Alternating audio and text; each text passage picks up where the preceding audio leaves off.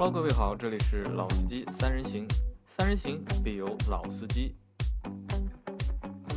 大家好，欢迎来到老司机三人行，很高兴今天晚上又可以跟大家一起聊聊车。那么今天的演播室里面有我们的老朋友阿 Q，大家好。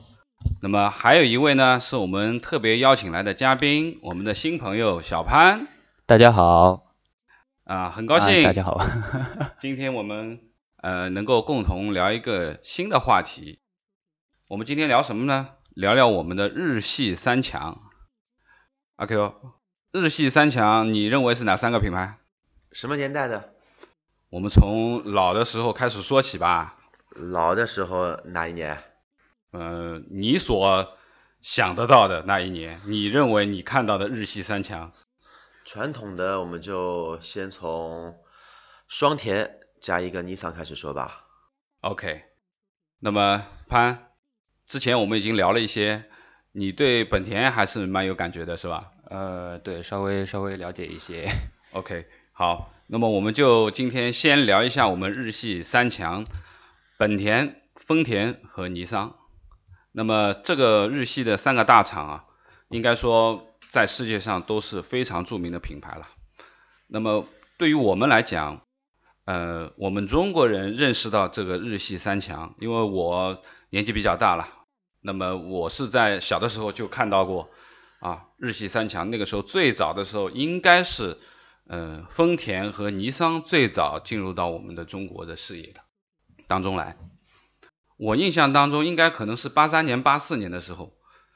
差不多这个时间段，我们进来第一批的呃丰田和尼桑的车。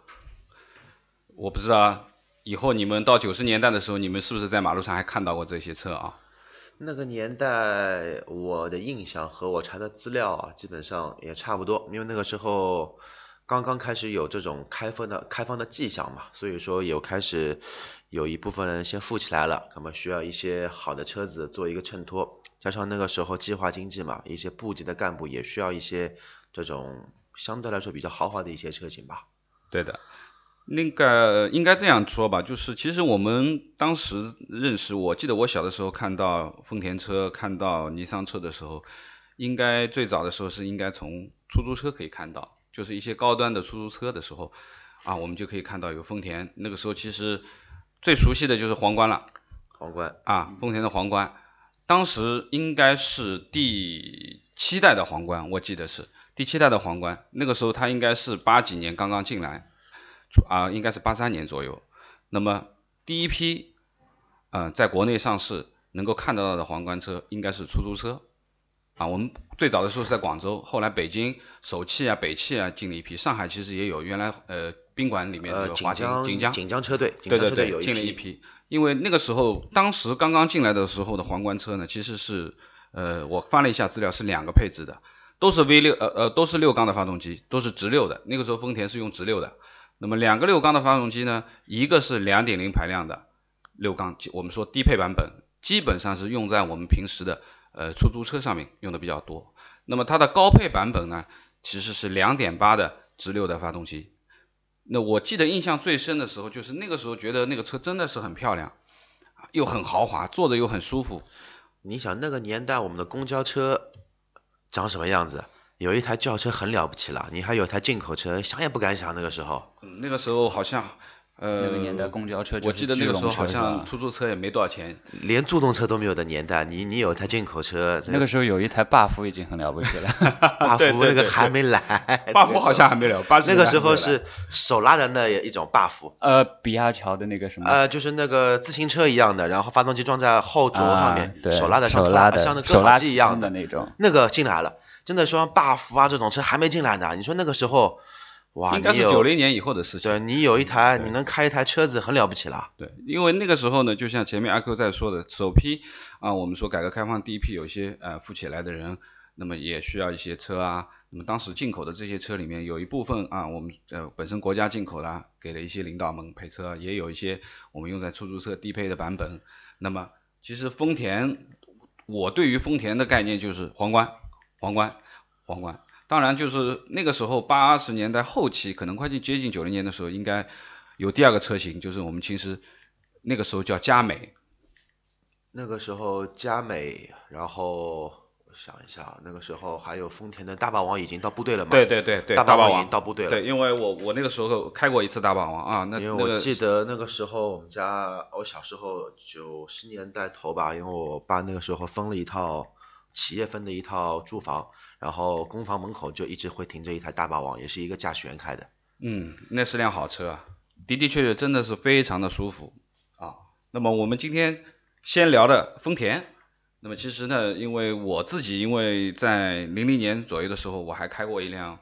尼桑的车，那我们接下来就说说尼桑的这辆车吧。因为尼桑的概念呢，应该是进来的时间其实和丰田差不多，其实他们两个在出租车这个行业里面其实是竞争品牌。对，啊，尼桑和和和丰田皇冠，尼桑那个时候就是以公爵为主打的，啊，也是低配和高配两个版哎，本。其实那个时候的日系厂商挺有先见之明的，为什么呢？那个时候不管是 Toyota 还是尼桑进来的时候，都是一些豪华车进来，对对，对都是高端车进来，一个公爵，一个皇冠，嗯，之后才会逐渐的有有阳光啊，还有风度啊，还有蓝鸟啊这种车。对那么主力的车型还是我们说的，还是从出租车开始入手，也是低配和高配两个版本，一个是2.0的 V6 发动机，一个是3.0的 V6 发动机，当然它级别不一样。那么这里面其实呃当时的时候，我觉得已经非常先进了，有电动电动的那个窗的，那已经觉得很神奇了，还有自动挡啊那个时候，那么我觉得就是说当时来讲，尼桑和丰田，我觉得在八十年代。这一段时间，包括九零年前嘛，基本上是一统天下的。我们我是这样感觉，因为我那个时候九零年初、九二年的时候，因为我在部队嘛，因为我们部队就那个时候就是尼桑和丰田都有，就皇冠和我们说尼桑的这个 V 三零啊，应该是第六代的，就是 Y 三零，包括后面还出了就是 Y 三幺啊，更加圆润一点，原来是四四方方的六缸的那个版本。那么应该说。呃，这两个品牌是我们应该接触得到的这个日系三强里面最早进入到中国市场的，对，应该日系品牌最早进中国的，对吧？那么其实呢，呃，我们说的这个本田，其实小潘，你对本田应该是前面聊的时候你说也蛮有感觉的，你来说说本田喽。我我没有像老倪对丰田了解那么早，因为那个八零年代我都还没有。我们都没出生，我还没有被生产出来，我都还没有被生产出来。那本田的话，其实它进中国市场时间没有像丰田和尼桑来的那么早。我我记得应该差不多快零零年左右了。呃，那是在九九几年好像。九九十年代末应该那个差不多啊，差不多。呃，那个时候第一批的，哦，也不是说第一批吧，应该是六呃五代目的雅阁。嗯嗯嗯，对，CD 五进来了，五代目雅五代目雅阁，呃，那个时候刚刚刚刚是进中国，呃，然后那个时候广东地区应该 F 一的思域应该也开始多起来了，对，那个时候就只有这两款车型，应该说就是本，哦对，还有一款是那个 Legend，就是在日本本土市场会有里程，里程，对，对吧？里程，我们叫它里程，呃，对，里程的这个命名是被本田所认可的。像一些嗯，之前我们有聊到的说那个叫什么本田王，像这都是一些经销商自己打出来的名号。嗯嗯嗯。那个时候不像现在，一台车进来，我们先产品开发部先给他想一个适合中国国情的名字，都是都是你想怎么叫就怎么叫。对对对。民民间的叫法。对。应该说，呃，我印象当中，本田前面差不多在。九十年代末这个样子嘛，因为我记得好像呃本田的厂在中国国产的时候，第一代的时候就是呃应该是第六代的雅阁。那个时候应该是广本。对广本广本广州本田。零三年好像在广州落厂的。对对对。呃，落厂好像不是，应该也是在九九年左右。生产是零一年生产，零一年开始有应该我记得。那个时候好像。第一批车应该是组装车。组装，呃，对，组装的，第一代第一批车应该是亲戚到现在有一台那个车，现在还在开，一点问题都没有。哦，那对，如果是组装的话，应该会更早一些。更早一些，对，九二九三年那个时候是第五呃五代目的那个雅阁。其实那个时候广东有很多厂，它其实就是作为 CDK 的一个拼装形式，像以前的三星啊，包括有一些马萨的车都是在那边拼装过来的。嗯，对，因为我因为本田来的最晚嘛，但是本田那个时候。我记得在广州建厂就是广广州本田，那个时候还叫广，现在叫广汽了。对，以前是广州标志跟广州广州本田嘛，对对对后来标志关门了，就只有一家本田在做。因为我印象是应该是九九年的时候下线的，它那个时候是那个时候是第五代还是第六代，忘记第六代吧，差不多两点三的，我记得好像是。对，两点三，啊那个应该是两点三和三点零两个配配置对对对，两点三的。那么那一代雅阁 很风光啊，马路上真的是多那个时候雅阁。呃，对，那个时候就人家一开始记住这个车型就就本田就是从雅阁开始。对对对对对对，那个时候买这个车真的是非富即贵，因为我家里那个时候有个亲戚，呃，做干部的，那个时候也是找了很多关系才买到这一台车。嗯嗯嗯，好像后面再进来的话，应该是我记得应该是飞度了吧？好像。本田后面是奥德赛，呃，雅阁后面是奥德赛。呃，应该是对奥德赛。奥德德赛奥德赛飞度应该差不多时间，包括那个时候还出过出过这个，后面还出过风范啊，就是三厢版本的。风范是很很晚了，对吧很那个是后面的事情零七零八年好像才有风范。对，因为之之后的话，就是中国建厂的本田应该是这样的一个呃车型的顺序，应该先是雅阁，再是二代目的奥德赛，嗯然后再是呃第一代的飞度，嗯第一代的飞度，然后之后再是有飞度呃转变的车型，专专专供东南亚地区的三厢飞度，然后之嗯后像老倪说的，他换了一个名字叫 City。嗯对虽然那个车本田车我也蛮喜欢，但是那个三厢飞度实在觉得样子接受不了。多了个尾巴。嗯，对。大家开日本车都开过啊，感觉怎么样？我其实开过蛮多很多日本车，因为我们的怎么说呢，我们的稿件上写的几个车型嘛，基本上我都有碰过。嗯嗯。小潘呢？呃，我的话是就本田会开的多呃多一点车型，就是像雅阁啊、思域、飞度这些都有都有开过。嗯因为我我是感觉就是，呃，我那个年代的时候，那个时候日本车是很辉煌的，感觉马路上都是日本车，啊，丰田啊、尼桑啊，嗯、那个公爵啊、皇冠啊，包括蓝鸟啊，啊，包括那个三菱啊、阳光啊，还有丰田的那个呃那个时候还有花冠，花冠好像后来的，有有一批进口的花冠，我原来见过。其实花冠级别原来啊，花冠的级别不比皇冠差，最早在日本的话。现在好像这个级别就降了，感觉上 Corolla 面跟对 Crown 应该之前原来是在一个级别上面的。嗯没有没有，这个可以查一下资料。一个是 X segment，还有一嗯个是 B segment，应该不一，呃，就等级上面会有一些划分，但是你从品质感上面来说，可能会比较接近。嗯，为什么我这么说呢？因为我原来在部队的时候，我们有皇冠，嗯就是我们说的那个高配的，我们说皇家版路易的版本，嗯嗯包括那个下面一个超华就是 Super 沙龙的版本。嗯那么那个时候皇冠是标准的，我们说高级车嘛。但是我们车队里面有一辆原厂日本的花冠车，我大概那个时候就是我说的有一集我说我学车学了，跟小车跟了三个月的师傅，嗯，就是驾校那驾校那一段，对我那个时候跟的就是那辆花冠车，而且那辆车规格很高，自动挡的，也是两点八升的发动机，也真的尺寸大小什么都不比皇冠差，所有的配置、电动所有的都全。那个时候皇冠的级别还我觉得还是蛮高的，当然后来国产了以后，花冠就配置可能高不一样了，。但是你说的级别呃这个，到时候我们再查一下。好 再查一下这个资料老倪前。面说的这个，我想起来一个点，嗯就是说那个时候你的花冠肯定是全进口的车对型嘛对对，因为日本它当地购买像车型的话，大家都比较喜欢去购买最顶配的或者是次顶配的车型，他们相对来说那些低配的车型都生产的投产量都比较少，所以你可能那个时候进来之后的那些车型都是当地的一些很豪华的配置的。是我们那个时候车队配置肯定够高，基本上都是高配的版本，我们就没有，就是皇冠和尼桑都是基本上都是，公爵也是最高等级的，呃，皇冠也是最高等级的，嗯，那么花冠也是，那么那个时候在我们车队里面其实就就是有可能当初是你们车队里面想买低配的都买不到。买不到，买不到，买不到因为日本。人的购车需求跟中国人不一样中国人是买低配，要不买次低配；对，日本人要要不买顶配，要不买次顶配。对，因为我记得在八十年代的时候，你说的我们讲的豪华车这个概念啊，现在我们说的豪华车概念就是只有日本车，嗯，啊，是真的是豪华车，因为它所有的配置、它的沙发啊等等坐啊驾驶啊，呃，真的是很舒服很软所以给。中国人留下了日本车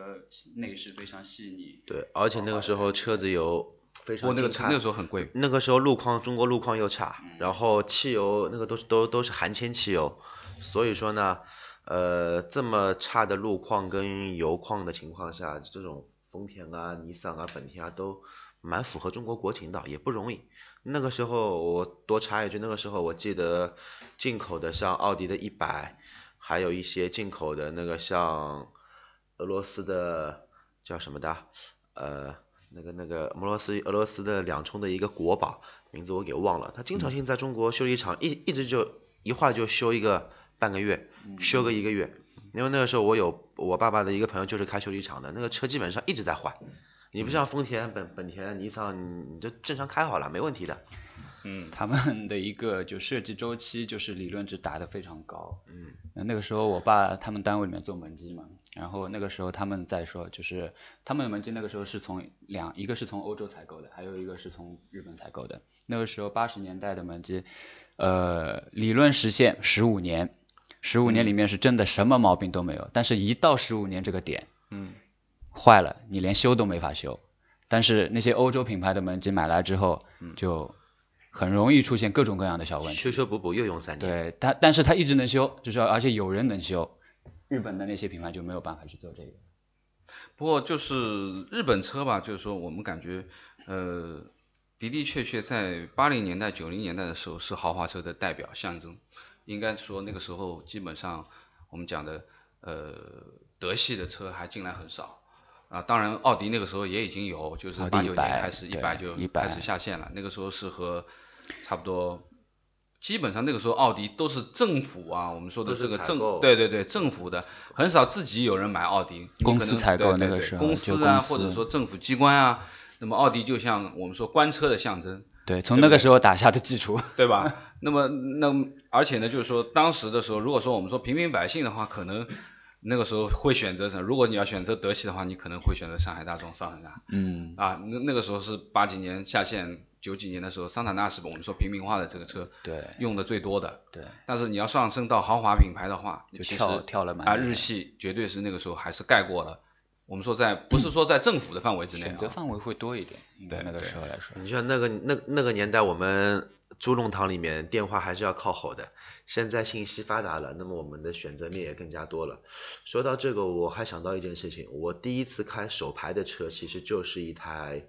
呃，应该是蓝，就是中国版本的蓝鸟二代，其实是国外的三三三呃 SSS 拉皮的一个啊，产对对对对，因为早期的蓝鸟，我记得没错，应该是九九四九五年日本就有卖了，然后到中国来，那个时候是东风东风蓝鸟，我印象很深的。然后那个时候我第一次开手排的车就是开那台蓝鸟，嗯嗯，那是那是已经是国产了吧？已经是国产了。已经是国产了啊。因为国产的话，我记得日产的这个国产第一辆车应该是三菱，好像阳光是第一批国产的。呃，最最早的国产的，如果说尼桑的话，它最早的应该就是叫蓝鸟，但是它在蓝鸟还没有命名前，它就是叫 SSS，、就是头跟屁股都是圆的，然后它有一条对对运动对包围，有一个运动尾翼的这一台车，我们以前小区那个时候呢呢，，那辆车内饰很好，我记得。内饰在那个年代感觉哎还可以。那个时候还是真的不错的。然后之后再开始有蓝鸟一代、蓝鸟二代，到后面蓝鸟三代，就是永远拉不完的皮，永远修不完的盐，一直在做。现在好像终于没终于没有卖了，嗯因为它换换名字了嘛，它换生产厂家了。以前是那个时候还是叫东风风神，嗯现在变成叫郑州，呃，现在是叫东风日产。嗯，其实呃，值得我们去聊一聊的，其实呃，丰田里面除了皇冠，那我觉得还有一个，我觉得在市面上我们说私家车用的很多，当时的时候买私家车很多的，那就是佳美了。佳美，佳美对啊，我记得那个时候佳美的两点二吧，也是好像两点二，是吧？我记得是两点二。啊，那个时候我们那个时候还叫佳美，现在已经不对了啊，现在我们已经不叫佳美了啊。那么这个已经是可能是有一些命名上的问题吧，现在已经都改了。最早因为那个时候是从香港叫出来的名字，对吧对，对，那个车我觉得那个时候佳美啊，圆圆的，那个时候哎感觉很好，那个车哦，圆圆的那一款是两点四的，是两点四在之前的那一代就是扁扁的，屁股也是方的那一代是二点二的。二点二的，然后其实中国人在呃我们说内地人吧，那个时候其实很多的叫法都是跟港译过来的，嗯，包括不管雅阁也好，包括皇冠也好，包括那个佳美也好，还有沃尔沃那个时候叫富豪，都是这样叫过来的。那我是觉得，就是说从这个日系三强来看的话，我们就说车，包括发动机这一块的东西，其实当时的时候，呃，这一批最早进来的这一批，其实发动机都是很强的，不管它是两点零的版本还是三点零的版本啊，就呃皇冠也好啊，尼桑也好，其实那个时候直六，我就觉得那个时候引擎盖子把那辆丰田打开，然后一个大长的六缸，笔直的啊，而且。六缸的这个跑起来，丰田跑起来后劲很足。我记得那个时候在部队的时候，我也开过 V 三零，也开过皇冠那个三点呃两点八的，跑起来的感觉就是尼桑提速快，V 六的提速很快，但是感觉它可能在后段的东西跑起来的时候就不如，好像直六跑起来马力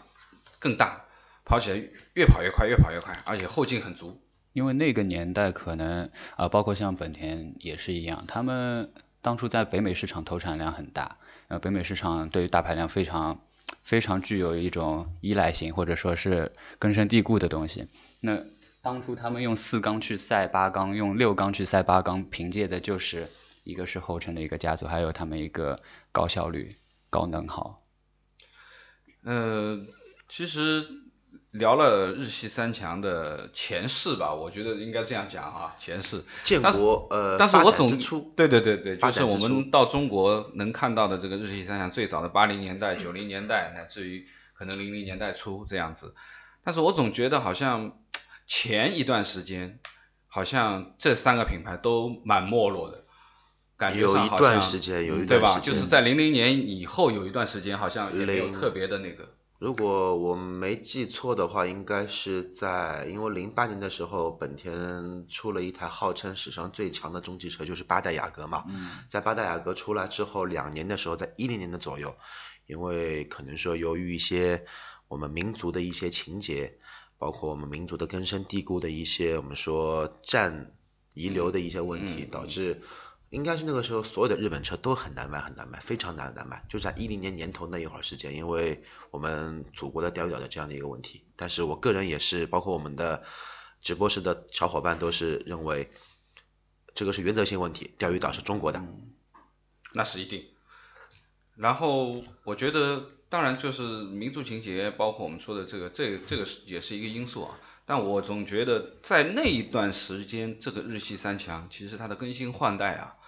它的产品线各方面，真的是都不如我们说的那个时候的德系这一块来得快。它的步伐，包括它的车型更新的速度，包括我们讲的一些新技术的应用嘛。其实原来你看很多老老的日系的车，四档五档的变速箱撑了多久啊？这个这个真的撑了很久。那个时候基本上德系车都已经。基本上六速了，其实就是不重不重视中国市场，在那个时候。对，小呃那个刚才他说说到了一点很重要，就不重视中国市场。就那个时候，其实包括像丰田、尼桑、日呃本田这三个厂商啊，马自达也一样。那他们其实对于本土市场的一个利润率其实是最高的。嗯。那其次是北美市场，然后是反亚太，嗯，然后最后才是到了中国。因为为什么我们到了这里之后全是合资品牌？一合资之后，你的利润率就等于是剥剥一层皮啊，一半几乎就是已经没有了。那在这样子一个情况下，只能呃两个做法，一个是降低成本，那另外就是我削减一个本地的开发的研发的一个费用。嗯，那这样子的话，不利于它在内地的一个推广，以及又是不利于一个产品的开发。嗯，所以这会造成那个时那那一个段时间里面。那这其实日本品牌整体的一个呃有一些滑坡，销量的滑坡。呃，九十九十年代末刚才说到的那些呃，其实那个时候因为还是进口车多嘛，那个时候进口车进口车的一个呃整体比例，当时可能由于购买力非常高非常高。对，然后到了国内，可能那个时候经济泡沫也没有起来，也没有像现在这样子经济一下子发展那么那么厉害，那个时候的购买力。和现在不能比，呃，能够买进口车的人数也非常少，所以那个时候当市场饱和了一段时间之后，那它就会出现一个瓶颈，嗯，然后要跨过那个年代，呃，经济上来了以后，所以说在后期就到了零零五年以后，呃，一零年前这样子一段时间，进口车又慢慢的往上在攀升。对，嗯，不过还是重点，那一段时间你，我个人觉得，其实那个是自作孽，因为他不重视这个市场，所以说他被别人赶超了很多时间。其实，在早之前，像德美汽车，它的更新换代时间是非常长的，一般都在八年以上。但是，好像在零八年之后吧，全部有所改观。他把所有的研发时间从以前的四年五年一台车，它压缩到两年三年一台车。然后像日系车呢，在那一段时间，它的研发时间还是很长。嗯。它其实是不研发。你想一台一台那个时候的花冠，零三年在开中在中国开始有卖，一直卖到一零年，还是还是原来的味道，还是原来的品味，这很经典。因为像德系和美系车型嘛，他们的平台平台化的一个概念出现的很早。对。甚至说，像到了现在，日本车的那些品牌还是没有非常。注重注重啊，就是他没有说非常非常呃强调它的平台化，特别是本田，它没有它所谓的一个什么平台造了多少台车，没有这个概念，所以它在研发上面的一个速率，永远它及不上那些欧美的品牌。对，人家是一个平台做个十几款车型。对，甚至不同的品牌之间还共通用。这个。OK，今天我们聊的蛮多的啊。今天时间差不多了。其实关于日系三强这一块呢，我觉得今天我们只是聊到了我们说的这个